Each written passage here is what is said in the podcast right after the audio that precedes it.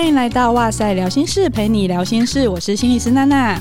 每个人都喜欢听故事，然后没有人是不爱听故事的。而且喜欢听故事这件事情，大概是从幼儿时期就开始了。那在故事当中呢，我们可以跟着作者的文字，还有各种的角色视野去感受、去体会，也一起去探险，可以跨越时空、种族、性别等等的，去经历一些共鸣，还有习得一些智慧。今天特别邀请了一位擅长从故事中去分析心理学的来宾，让我们先欢迎钟颖老师。Hello，大家好。我之前认识钟颖老师是从老师上一部作品，就是《故事里的心理学》，以荣格的深度心理学来解析大家很熟悉的，像是《爱丽丝梦游仙境》啊、《小王子》、《绿野仙踪》之类的故事。嗯、那老师一开始是怎么想要以这个形式来分享心理学的呢？哦，这个问题问的很好啊，不少问过我这个问题啊，就是说。我这几年在教这个心理学相关的这个理论的时候，有发现啊，我直接教理论啊，跟透过故事来学习，学习效率上的落差，也是因为这个原因，我慢慢发现用讲故事的方式来帮助这个听众来学习哦，效果好像最好。我们自己其实也是会觉得说，嗯、哇塞，就是用生活心理学，其实就是举例生活中的一些经验故事。嗯、其实大家比较容易把心理学里面的一些概念或者是一些发现放进去，嗯、然后也会发现说，生活中就充满了心理学，只是大家平常可能没有把它连接在一起。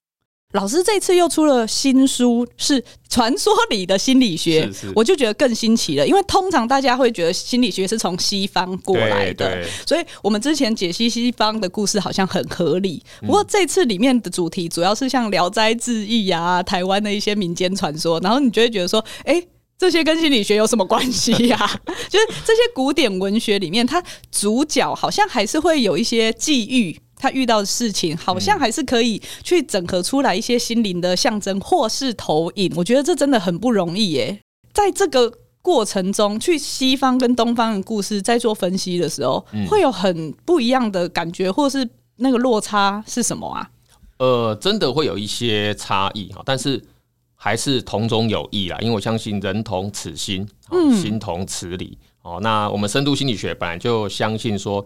世界各地的传说、故事或神话等等，大概都会有一些共同的母题，好，英文叫 motive，我们翻译成母题，在重复。哦，那包括中国或是台湾的传说，也同样会有类似的东西在出现。我举例来说了哈，虎姑婆，哈，我们先前也有这个分析过这个台湾很有名的妖怪，那很有趣哦。你各位听众可以想想看哈，台湾有没有老虎？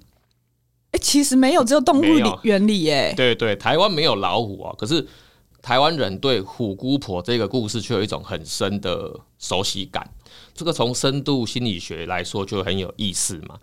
那所以虎姑婆在我们的角度哈，简单来说，虎姑婆我们可能会把它理解成是母亲的一种黑暗面，或者说母爱的黑暗面。哦，因为深度心理学是一个研究潜意识的心理学，那我们发现哈。所有位于潜意识那些深处的情感，通常都是相互矛盾的。好，比如以母爱来说，哈，妈妈爱我们，好，母爱的慈辉，但是妈妈的保护有时候也限制了孩子的独立跟成长。所以虎姑婆这个故事，如果听众朋友还有印象的话，最后有个妹妹被吃掉，它就象征着母爱的一种黑暗面，哈，会吞噬孩子那个比较幼稚的，或是说。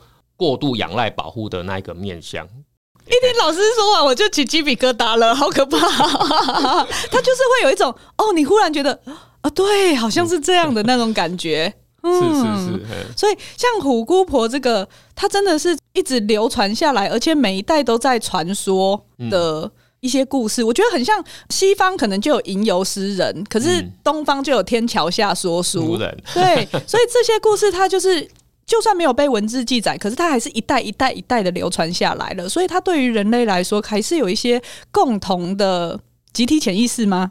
对，是是这样称呼吗？对，是有这样的语言。嗯嗯、对，我们相信哦，人的潜意识有分两层，第一层是个人潜意识，好，这是弗洛伊德提出来的观点。他的意思是说，人的潜意识里面啊，会藏着一些被遗忘的经验或记忆。被我自己，我曾经经验过，但希望没记起来。他的学生荣格认为说，哈，在个人潜意识的下面还有东西耶，而且那些东西所储藏的不是我个人的经验或记忆而已，而包含了我的祖先们，不同世代、不同种族或不同国籍的人类祖先们所共同留下来的那些经验跟记忆，在个人潜意识的底层，所以把它命名为集体潜意识。嗯、啊，他之所以会发现这件事，其实是因为他在这个观察病人的梦境的时候发现的，特别是那些小孩子记录下来的梦境，他发现小孩子。所描绘的那些梦境，根本上不是他经验范围以内的事情，而是指向一些更古老的神话情节的重复。就是这一点，他跟他的老师弗洛伊德啊，有一些观念上一些差异，才导致他们后来的决裂跟分手。所以，其实我觉得荣格的心理分析，你就可以发现到，它是很综合东西方文化的优点的，因为它它是更集体的。嗯、然后，很多艺术类型的作品的时候，也会谈到荣格，是因为在很远古时代，大家的作画的那些的象征跟意义，好像也会是一个大家去做分析的一个素材。是没有错，嗯。嗯那因为我们节目大部分之前都是分享很科学心理学实证研究结果，怎么样运用在生活中的。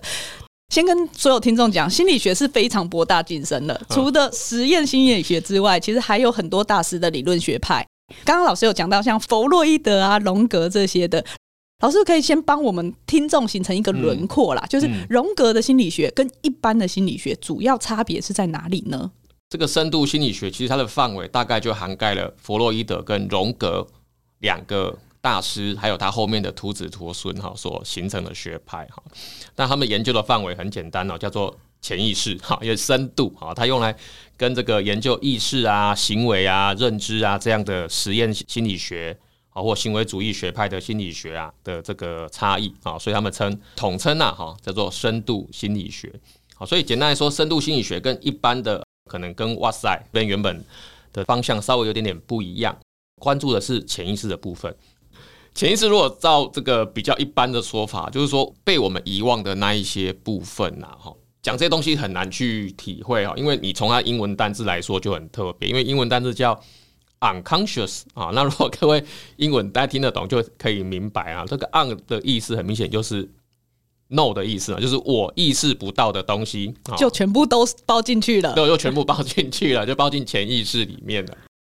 也是因为这个原因哈，深度心理学在这个大专院校哈，在研究机构比较不容易被凸显或被看见了，因为它的它的素材没有办法进入实验的过程哈，那当然就很难被自然科学所接受嘛哈，所以弗洛伊德他写的那本书叫《梦的解析》，它当中的意思大概就是说，这个潜意识的梦境是有意义的，然后它源于这个潜意识，那当然很多人就。同意啊，当然也有不少人反对，那就围绕着到底潜意识是否存在这件事情啊，后来在整个心理学界有展开了很多的论战哦。那目前大致上是同意这件事啊。那如果这样讲还是很难明白，我举个例子啊，那听众应该有没有有没有过下定决心要减肥哈，下定决心不熬夜哈，下定决心不吃宵夜哈等等这样的一个经验有吧？有。但是是什么原因让自己屡屡破功呢？当中就会去思考一下，如果我意识层面的大脑层面的自我是我这个人格或我这个身体的主人，假设此为真，那是什么东西？在我的身体里面反对我，甚至他的力量哈压倒性的胜过了我呢？这个当中可能就有潜意识的影子存在。好，换句话说，意识层面的我好像不是人格中唯一的主人，还有另外一股力量站在我的对立面。嗯，那其实我们在这个很多临床的案例上也都可以发现哈，我以后绝对不嫁给。会抽烟的人哈，不嫁会抽烟的男朋友，他都做这个决定了，对不对？结果后来他找到的还是一个会抽烟的哦。嗯，所以就类似这种，有时候我们明明意识上做了某一些决定或者是承诺等等的，但是其实为什么我们后来会做出不一样的选择呢？会不会有一些呃没有意识到的部分？哦，我刚刚想到的很像，就是之前会总是会讲到，比如说超我、自我、本我等等的部分，也是后来衍生在这个主题下面的一些讨论嘛，对不对？对，没错。嗯，不过今天不是要讲这么理论的部分，虽然我自己跟荣格没有很熟，但是他真的很迷人。然后刚刚老师有讲到梦，其实因为我们主要是做睡眠研究的，嗯、然后我们也一直觉得，我们做睡眠研究，他会觉得梦它比较像是大脑神经活动的一些部分，但是其实梦真的到现在还是一个未解之谜。就是梦，它其实是分阶段的，它并不是一个同质性的历程跟存在。嗯、那在这个过程中，其实就荣格的说法，他会觉得它很像通向自我整合的一个道路。确实，实验研究也会发现，在梦中你是非常有创造力的，你是不受限的。嗯、你觉得你身体在睡觉，可是你的神经其实还是在活动的。嗯、那这到底意味着什么？我觉得这个或许就是我们说意识跟潜意识之间，它互相平衡，或是互相就是沟通的那条线、那条路机制，我们还没有用一个意识的方法讲出来，找到它而已。荣格，我自己接触最深的就是我之前有上一些沙友的课程。然后发现他可以用一些非语言的历程去让个案表达他内心的思想、欲望跟冲突等等的。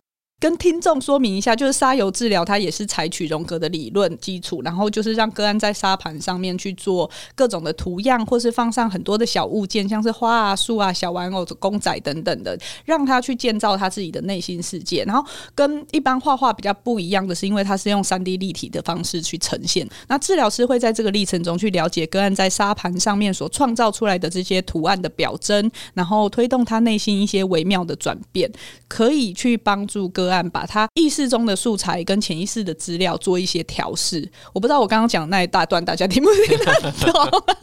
但是我之前就是在受训的时候，我算是很之前，因为我觉得就是这东西真的太难了。不过听资深的治疗师分享的时候，那个当下你就是都会忽然啪就起鸡皮疙瘩。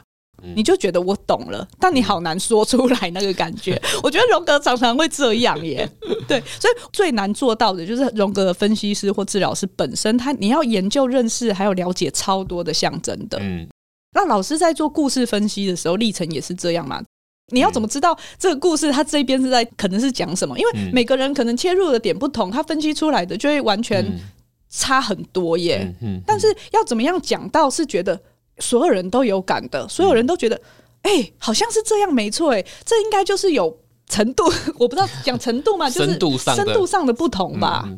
如果是照主持人刚刚讲的，确实我们有一些基本工作要做了。那我们最重要基本工作，应该是要尽量多的学习世界各地的神话、传、哦、说、故事等等。哦，嗯、所以这套书虽然是我的第二套，但是我前面已经有很多很多系列了。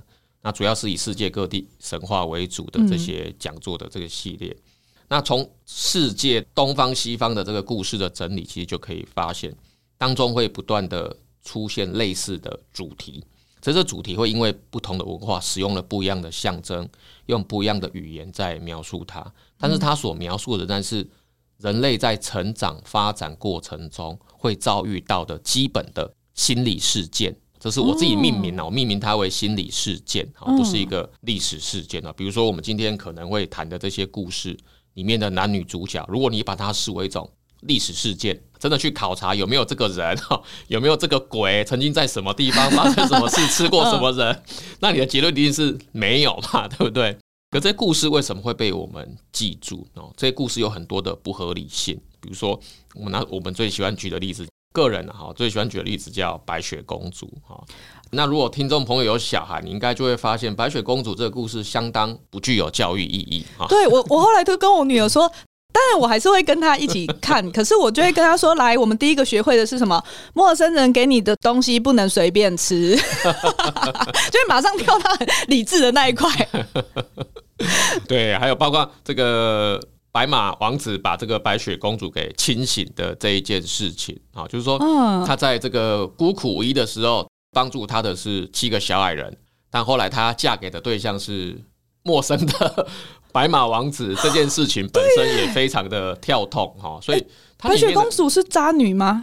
呃，白马王子确定是渣男，没错哈，因为他们很明显是在捡尸的过程中相识，然后立刻就在一起。那从这个过程里面，就白雪公主基本上很荒谬，就是用我们的大脑、用我们的理智、用我们的意识的自我来评判她，说发现她问题很多。那为什么这样的故事可以普遍性的受到每一个世代的人喜欢？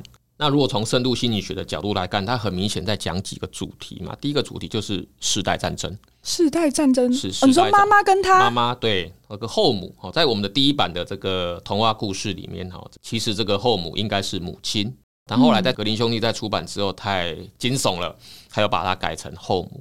所以我们知道这个故事的原始版本是母亲想要害死女儿。那母亲之所以想要害死女儿，原因很简单，是因为她每天都在问嘛：“魔镜啊，魔镜，谁是世界上最美丽的女人啊？”直到她女儿十六岁那一天，魔镜的答案是你的女儿白雪公主。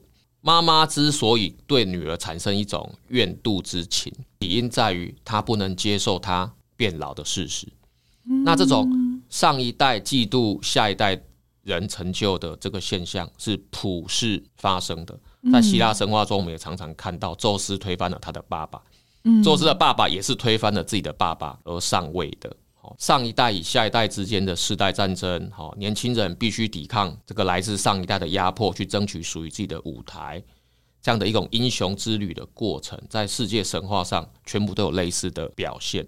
例如我们刚刚谈的虎姑婆当中也有这样意味存在，所以后来是姐姐打败了虎姑婆，各位还记得吗？她是姐妹哦，妹妹被吃掉，姐姐设计让虎姑婆掉掉到油锅里面被被被烫死嘛，哈。当中都有这样的意味，就是世代战争。对于做父母亲的人，他可能就会去连接到他内心那一个害怕自己老去的事实。嗯，看到自己的孩子越来越厉害，很多爸爸妈妈，你可以想，小孩是不是去了学校回来之后，开始对你越来越白目？有没有？他开始在很多地方胜过我们，对不对啊？那对女儿来说，哦，对这个青少女来说，她的成长跟涉涉及了什么东西有关？从我们的观点来看呢，成长都涉及一种死亡状态的再现哈。那这种死亡状态的再现，应该说是一种象征，比较旧的、比较过时的、比较封闭的自我要死去。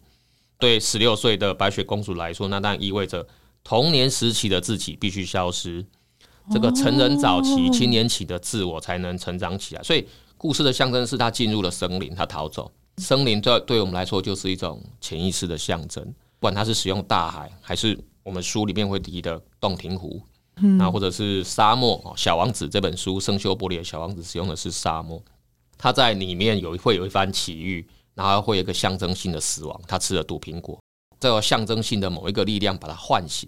白马王子对我们来说就是那个象征性的阳性的男性的力量，把一个年轻的少女给唤醒，让她重新的和现实世界做接轨。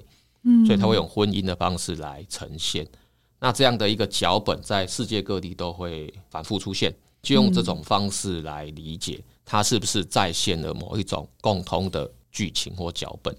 老师刚刚讲的那个，好像就是一个生而为人的个体，他成长的历程中，从小时候到青年期，甚至到成年阶段，我们要面临的转，可能开始慢慢失落啊，然后一直到老年期，我们。只要生而为人，你好像都会走过这条路。所以，当这些故事再现这样子的剧情的时候，你就会很有共鸣。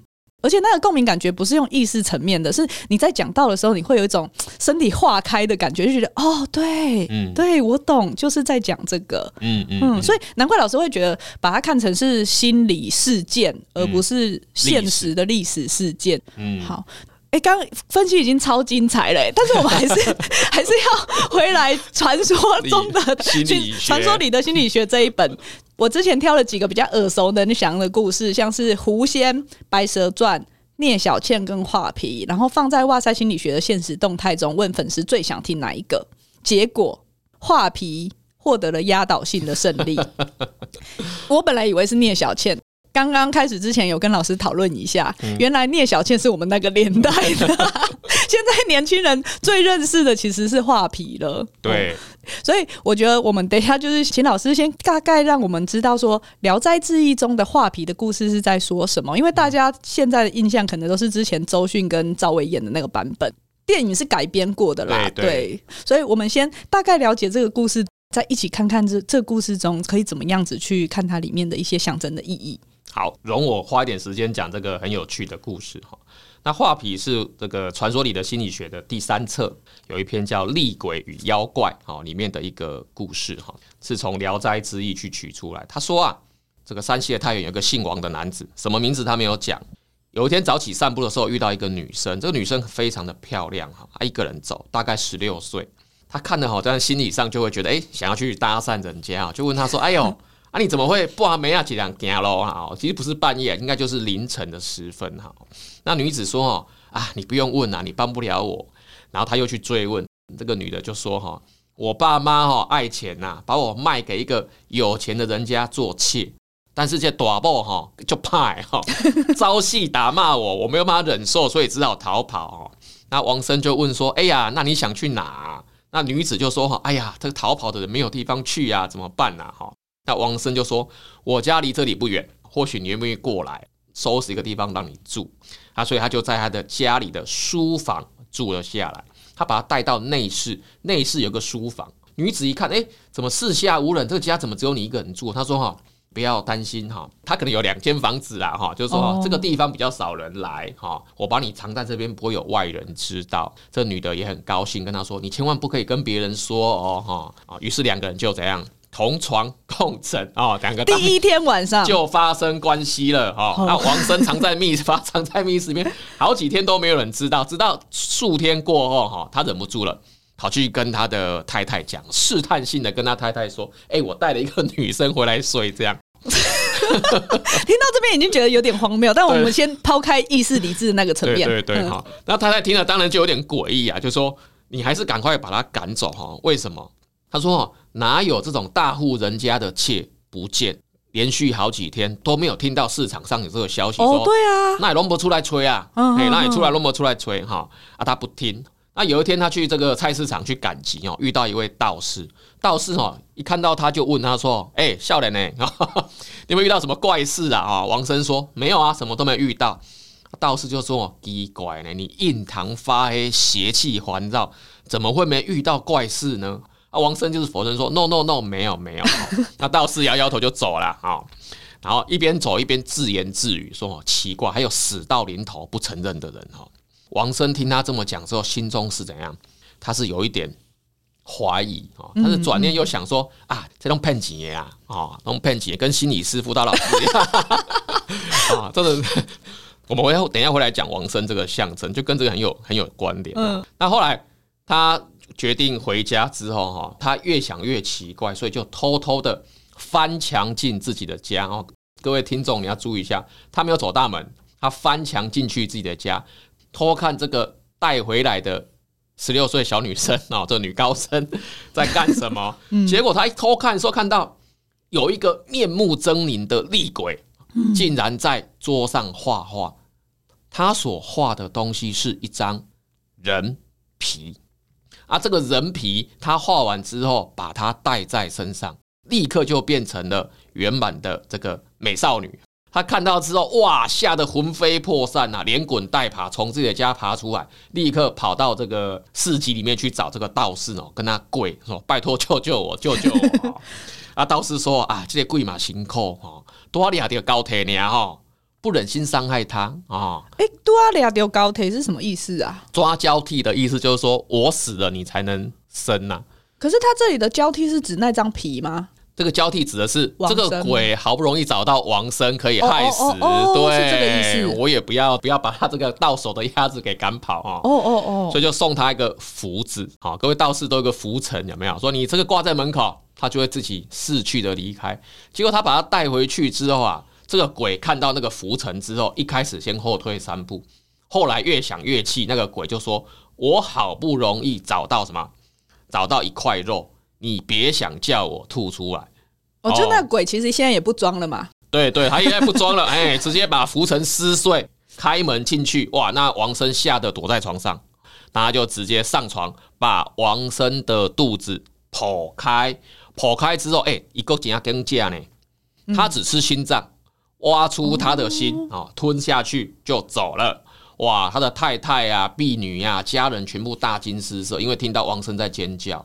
可是大家都不敢向前看，等到油灯蜡烛拿过来的时候，只看到满地都是鲜血，五脏六腑都露了出来哈，就哭了，吓死！他的太太看到之后吓到不敢再哭出声音。那第二天呐，这个陈氏赶快请王生的弟弟，他先生有个弟弟啦哈，赶快跑去跟道士讲。道士听完之后很生气，说：“哎呀，我一开始还可怜你呀，你竟然敢干这种坏事哈！”马上就赶过来，可是。那个女的早就跑了嘛，鬼早就跑了，所以他就开始看，就发现这个鬼气聚集在南方哦。南方现在是谁在住？他弟弟就说：“南边的院子是我在住。”哦，果然一去看呐，就有问到说：“今天早上有一个老婆婆。”啊完全要说那个鬼又变成了老婆婆。哦，大家说领导有欠那个变少不啦？我来大家跟你来应聘一下。那他目前这个老婆婆人还在家里，他就立刻杀过去他的家。一手拿着桃木剑，然后一边骂说：“孽鬼，把我的浮尘还给我！”哦，因为把他拂尘弄坏了嘛。那老太婆吓得惊慌失措，哈，想要跑，就道士赶上去给他一剑，鬼就立刻倒下来。然后他又立刻拿出一个葫芦，把这个鬼杀死，用剑把鬼杀死之后啊，这个鬼化成一缕青烟，就收到葫芦里面收了起来。哦，他就卷起那一张人皮哦。皮掉下来，把它卷卷哦，卷一卷之后，当成这个 不知道是战利品还是什么，就把它带走哈。那带走之后啊，王生的妻子哈，姓陈，叫陈氏啊，拜倒在门口哦，哭着道士说：“鬼虽然死，可是我先生怎么样？我先生也不在了。哦，对啊，能不能救救他？哈，啊，道士说：拍谁？我的法力太浅。”办不来哈，人死不能复生啊！陈氏死活不让他走，在那边一直哭 啊！啊，被道士被求的没办法，就跟他讲：“我告诉你，蔡奇亚我觉得笑诶，他常常倒在粪堆里面，倒在屎尿堆中。你去拜他，磕头求他。注意哦，太太，你听好哦。如果他侮辱你，你都要接受，不要发怒，这样你先生就有得救啊！”他太太啊，就跑到菜市场，果然马上就看到一个非常脏的乞丐，鼻涕有三尺长。这故事写那疲劳杀气叫等哈，也太长了。阿英宝哈，为了要救人刚好用跪的呢哈，用跪的哦，跪着走到那一个人面前求他。这个乞丐就一直侮辱他：“你是在爱我吗？”哈，他告诉他原因，请他救救先生。他说：“哎呀，那你就改嫁就好了嘛，每个人都可以嫁，干嘛要救这一个？”哈，陈氏又苦苦哀求，他说：“奇怪，我又不是阎王爷，就拿拐杖在打他。”他就菜市人愈来愈多，大家拢底下开始看，拢杀手机啊，开始翕啊，开始发现洞啊。哦，啊，陈氏说忍耐。让你打没关系。过了一会儿之后啊，这乞丐只能怎样？直接吐出一口痰，吐出来讲啊，不，你给他吃起来啊，超恶心，超恶心。各位听众，你吃得下去吗？我觉得我很难忍哈。那也可以看得出他太太很爱他先生呐哈。他脸色很为难，可是又想起道士嘱咐过他说，不管怎么侮辱你都要忍啊。他就把他勉强的吞到喉咙。啊，吞的时候因为太恶心，他吞不太下去。感觉卡在喉咙跟胸膛之间，听到这边我要吐了，其实蛮恶的。糟糕，会不会因此而一心呐、啊？大家太有那个即视感。那乞丐看到这个画面就哈哈大笑，说：“哎呀，你果然在偷偷爱我。”然后就站起来就走了。那陈氏一路跟着他，就这个乞丐走很快，走到外面，走到城郊就消失。再也找不到这个陈氏，找不到他，又想起今天在菜市场被街坊邻居看到自己被一个乞丐给羞辱，然后先生又死掉，哈，心中非常的愧疚难当痛苦。回家想要去收拾尸体，结果发现哈，家人没有一个人敢靠过来，因为坦白讲那个画面很恶心，哈，他就一边抱着尸体整理肠子，把肠子五脏六腑慢慢放回去，一边抱头一边哭啊。哭到最后，自己想要吐，突然吐的时候，发现刚刚卡在胸口、卡在喉咙深处的那一口痰，竟然就这样被他吐出来。一吐，发现自己吐出了一颗心脏，他非常惊讶啊！这个心脏自己就滚到被这个先生的破的这个这个肚子里面去，这个胸膛里面去哦，他就赶快把他这个先生的伤口怎样捂起来哈，大力把这个焊起来。然后用这个衣服啊撕开，把丈夫的身体牢牢的给缠紧，就就可以感觉到那颗心脏竟然在这个先生的胸膛里面开始跳动，体温慢慢恢复。才到半夜，他先生就接近天亮的时候醒了过来。嗯，醒了过来之后，他先生只说一句话：“哎呦，好像做了一场梦啊，只觉得肚子有点痛痛的，其他没事啊。看看原来被鬼撕开的伤口，只有一个像。”铜钱一样大的疤，但是很快就愈合了。嗯，故事结束，故事就到这边。对，刚刚在听的过程中。你真的要舍弃一些逻辑跟理智思考，否则你就会一直想要吐槽他，就会得哎，不用那个缝合一下血管跟神经嘛，就会就会想到这些事情。可是，就像老师刚刚说的，这个故事中，我们大家先舍弃这些逻辑的部分，我们先把它看成心理事件的部分。我其实一听的时候，整场都可以感受到一个情绪，就有点生气。这个王生真的很不可取，对，真的不可取。虽然我们知道古代娶三妻四妾好像是蛮普遍的，嗯、可是你在新夜遇到一个貌美的女生就带回家藏在书房，然后当天还一起睡，这真的很不 OK 哎、欸！而且他还跟他太太说，对，然后劝他，他还不敢走，还不听，就觉得很像一个中年的好色之徒。老师，这里面第一段是不是就超多象征了？比如说藏在书房。听老师刚刚讲起来，这边就已经有一些特别的意味了。嗯、首先是他遇到这个少女，这个女高生的时间是清晨。好、那很明显，清晨指的就是，如果各位懂日文呢、啊，白天与黑夜的交界处，各位都看过那部电影嘛，对不对？你的名字有没有叫什么？逢魔之时，很有意思啊。这个逢魔之时指的是交界。我认为哦，在这个很多的故事或神话里面，都具有高度的象征意义。它指的是。人从一个阶段往下一个阶段移动的过程，比如说童年期往青少年，青少年往成年，成年再往老年，这个中年危机，甚至这个职场人士退休的前的这个退休阶段，这每一个跨越，每一个过渡，英文叫 transition 或者转衔，其实就是逢魔之时的象征所采用的寓意。我们看到很多的传说，他遇到鬼的时间很少在三更半夜，通常是。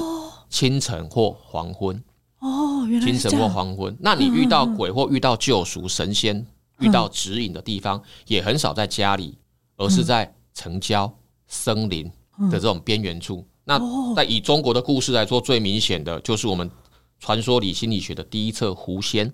狐狸就是个标准的一个跨越者的一个象征，因为狐狸不能被驯化，可是狐狸跟野狼不一样，狐狸不会攻击家畜，它会自己找老鼠跟兔子来吃。人类看得到狐狸，但却无法驯化它，和野狼与狗完全不同。狗可以驯化，那野狼都没有攻击性。狐狸对人类、对家畜没有攻击性，所以狐狸就成为中国人去投射内心心理事件的一个很好的对象。所以中国才充斥了各种狐仙的传说。嗯，那这边也一样哦。而王生遇到那个女高生的时间点是清晨。欸、所以他连时间点就已经在铺梗了呢。他已经在铺梗。从我们的角度来看，这都是种象征。换句话说，他遇见这个女鬼的时间是中年危机的时刻，从 A 阶段往 B 阶段跨越的那一个时刻。因为后面已经直接告诉你，他娶了太太。换句话说，他不是年轻人。遇到这些事件的时候，都是我们中年的时候。那他遇到他内心的这个鬼。从我们的角度来说，是我们内心的一种黑暗面。那荣格把它命名为阴影哦，shadow。人在遇到这个阴影的时候啊，他做了一件蠢事，也是很多当代的现代人会做的。嗯他直接邀请他进入他的书房。哦，那我们有个很有名的侧面叫房鼠人测验。哦，那房子其实象征着我们的人格。什么是房子里面的密室啊？换句话说，他直接邀请这一个恐怖的东西进入他的内心，但这个意外本身是用一种美丽的方式来包装的。哦，这是心理事件。那如果我把它用一个比较简单的话来说，是什么？就是人在中年的时候，很容易把他没有处理好的议题投射在一个。不适合的人身上，听众知道我在讲什么了吧？我在讲的就是外遇嘛。对，这就是标准的事件，就是内心的事件跟外在的事件会同步发生。这在荣格的观点里面，把它称为共识性，并不是外在有一个人吸引我，而是我内在有个议题需要被处理。但是我没有去直面它，直接处理它，我用一种投射的方式来。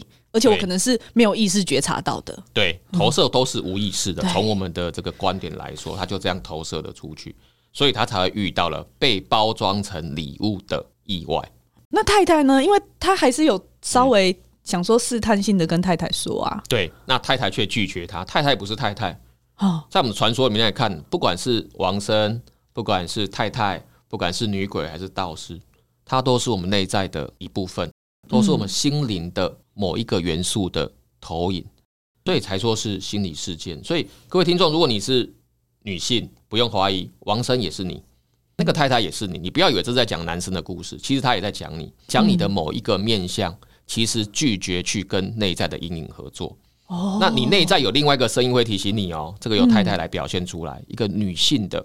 那通常我们的给她的专业术语叫阿尼玛。换句话说，阿尼玛提醒她说这个东西有问题，最后一位是阿尼玛救他啦，他太太来救他，他显然没有听从阿尼玛的意见。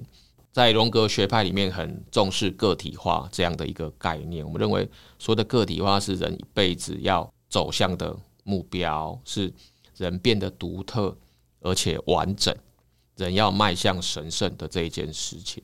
如果人要走向个体化，走向完整。阿尼玛是非常重要，不管您是男生女生，你都要跟自己内在的女性有一个好的接触。那内在的这个女性提出了一个质疑，说这个有问题，她没有相信。她到菜市场遇到道士，有没有？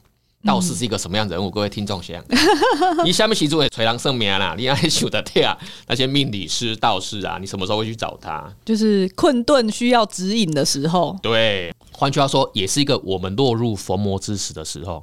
哦，一个旧的自我没有办法再应付新挑战，嗯，对不对？那最常见就是找工作嘛。我旧的职业身份或我旧的学生身份没有办法应付职场的危机，在出社会有压力有困难，我可能就会去算命一下。换句话说，人的从 A 阶段往 B 阶段跨越的那个 transition 那个过渡期，我们很容易遇到这样的人物。这样的人物也是一种跨界者，一种中介。什么样的中介？一种。神圣与世俗之间的中介，天上与人间的中介，那道士就是一个处于这种位置或这种状态的人物。不仅是道士，那一般的传说里面也很喜欢用渔夫、樵夫来比喻，很多例子。那怕这个时间不够哈，比如《西游记 》这个孙悟空去找到他的师傅，这个菩提祖师的指引者就是一个樵夫，一个来往在城镇啊，象征着意识。以及山林象征着潜意识，日夜来往的樵夫，这样的一个跨界者，往往会指引我们去寻找到更深刻的东西。那道士跟他说：“你印堂发黑，邪气环绕，你被出代志啊！”但是他否认嘛，他说没有。那这个否认很有意思，我刚有提醒听众要注意，这个否认就是绝大多数事业有成的成功人士最会做的事。我相信这个娜娜应该也很 也很有。对，我没有负向的情绪，我没有问题啦，我们家很好啦，通常都不会去，因为承认表示自己脆弱，表示自己不足，嗯、所以一般的，而、嗯、而且他用中年男性，好贴切哦。对，就算他们有问题，常常也比较是倾向于认为是别人的问题，是太太没把小孩顾好，对，是小孩长大越来越不听话，是老师没教好，他们把自己成功人士的这一张，我们称为。人格面具的面具戴得越好，那他内心所产生的阴暗面就会越大。因为深度心理学是一个成双成对的心理学，人有面具就有阴影啊，就有光明哦，就有黑暗，它是它是一对的。当他去否认道士的提问的时候，其实他就是在说我没有问题，所以他后面才遇到一个重要的事件，就是他偷窥，因为他自己还是有怀疑嘛。对对对。这个偷窥就很有意思了。这种去面对内在黑暗的这个事件，其实对绝大多数人，平常没有在进行个体化工作，对于阴影工作很陌生的现代人来说，都很危险。哦，对，嗯，你突然内心的黑暗面忽然看到，或者是忽然意识到的时候，嗯、真的是会就像他的反应一样，就想逃。哎，对，没有错，这就是这整个故事的高潮。当他回到他象征着他内心的密室之后，他看到的不是美人，而是一个邪恶的东西。这个邪恶的东西竟然披着一张美丽的皮。但如果从象征的语言来说，真正让他恐惧的不是看到妖怪，真正最让他恐惧的是，原来这个恶鬼是我的一部分。原来我一直以为我戴的那么好的人格面具，就是那一张皮，仅仅是我的其中之一。它的另外一面其实包裹着那些不堪入目的东西。原来黑暗源于我自身，这就是许多中年人在遇到死亡焦虑的时候，会从逃避灵性突然一百八十度大转弯，转去灵性逃避的原因。所以各位，你在新闻事件上常常看到。哦，忽然对什么大师或什么什么的，开始要你买这个加持过的矿泉水，嘿，或是忽然就觉得哦，这本书很好，你拿去看，你拿去看，他说要多做什么好事，什么忽然就是他以前可能是超 T K 的那种，对对对，逃避灵性，然后突然之间他转而去信仰崇拜某一个大师，然后捐了很多钱给某一个教派，然后世俗的观点会觉得这明明就有点问题。哦，可是怎么会有这么大的这个？因为老师刚刚讲到一个词叫做“就是灵性逃避”，从逃避直接变成跳到崇拜，这是一个很两极的历程呢。这样的历程，在这个荣格的观里面，通常指的是我们的劣势功能突然跳起来，虏获了，抓住我们，或者说我们讲简单一点，就是我们内心的阴影抓住我们了。阴影跟黑暗是我的一部分，所以各位听众，他就是我。可以讨厌他，可是他是我的一部分。当他在潜意识里面被我们排斥的越久，他吸收的心理能量越强。有一天，你那么一个不小心，他跳起来，变成人格的主宰。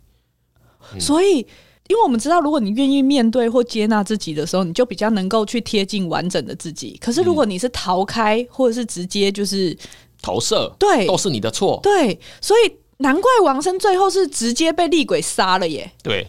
把他的心取走，而且心脏是不是也意味着什么？心脏但是很明显是意味着我们的生命力。还有各位不要忘记哦，心脏会定时跳动。人的生命有一种节奏啦，我们的生命跟着某一种节奏，跟着某一种韵律在舞蹈哦。我讲用舞蹈，那我们现在常讲仪式感也是一样。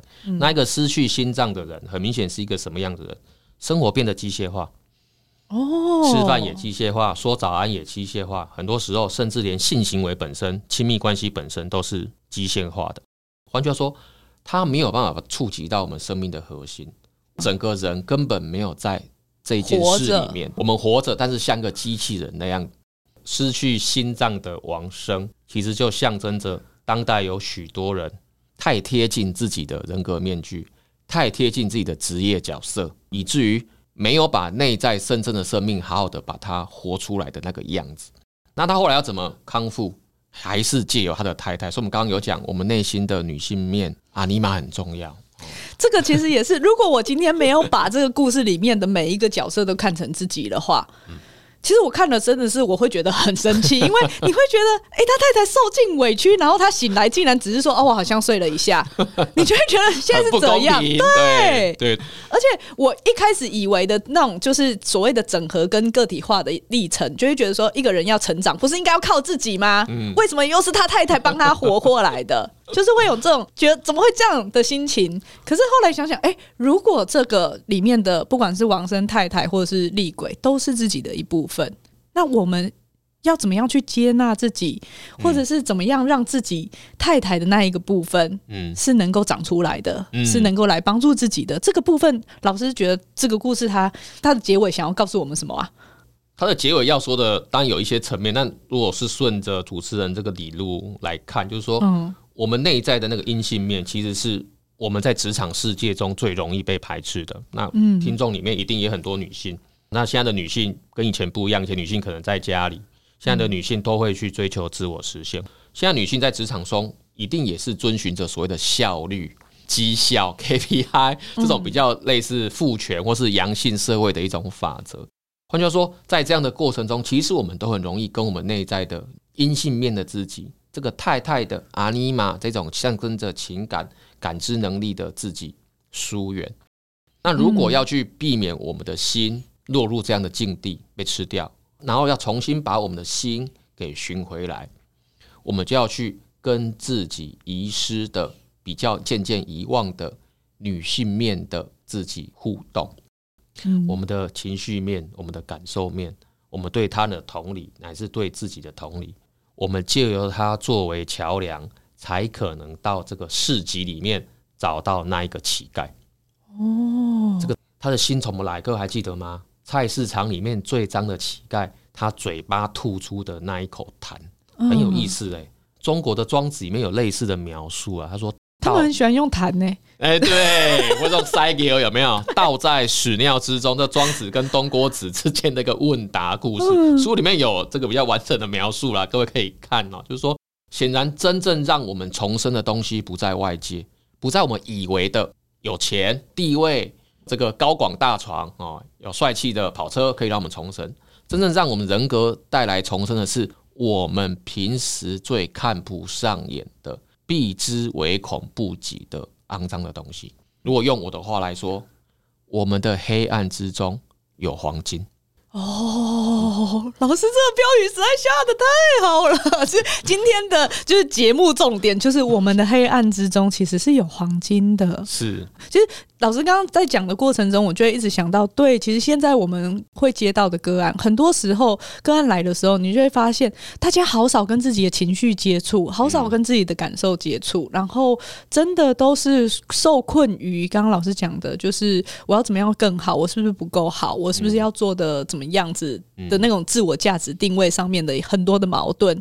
但其实，或许我们可以先从练习怎么样跟自己的情绪接触，怎么样静下来去看看自己。一直不敢面对的那些所谓的黑暗面，那些想法，那些情绪，或许就可以比较像王生一样重生。今天真的非常的精彩，就很想听老师每一个故事里面都帮我们做分析。因为我自己呢，就是看书的时候，嗯，有些地方看得懂，可是有些地方如果没有听老师直接这样讲，你会联想不到，或者是没有那么多具体的例子。如果大家有兴趣的话，当然非常推荐。想要了解荣格，因为荣格真的太难了。但是你想要先有一些初步的认识的话，其实可以透过老师的故事里的心理学，或者是传说里的心理学，嗯，这两大套书都是直接给他买下去，嗯、就是你 你就可以就对了，对你就可以慢慢的去呃理解这些故事中的这些分析。那另外，我觉得就是老师的部落格里面也有很多的文章，然后对也可以去看说，因为你要找到相关的资料，然后又是那么生活化，让大家可以听懂的，真的不多。谢谢。所以老师稍微跟我们说一下，要怎么样找到你的部落格的方式好了。OK，好，如果各位对这样的东西有兴趣啊，欢迎在脸书上哈搜寻“爱智者书窝”啊，喜欢智慧的人啊，“爱智者书窝”，那上面就会有些文章的整理，那也可以在上面跟我互动。如果您对荣格心理学或故事分析有兴趣、有疑问啊，不用客气哈，可以透过这个。爱智者书窝的这个讯息啊，直接私讯给我，我都会回复你，没有问题的。好，之后我就要一起去骚扰老师。没问题。好，那今天的节目呢，就到这边。大家听完节目以后，如果有任何的想法，也欢迎留言给我们。然后其他的部分，我们也会转达给中英老师。那也别忘了给我们五星的评价，或是到脸书和 IG 找我们玩。也记得分享这一集给你身边就是觉得对于故事啊、传说的心理学分析很有兴趣的人哦。那今天的哇塞聊心事就到这边。边，拜拜，拜拜。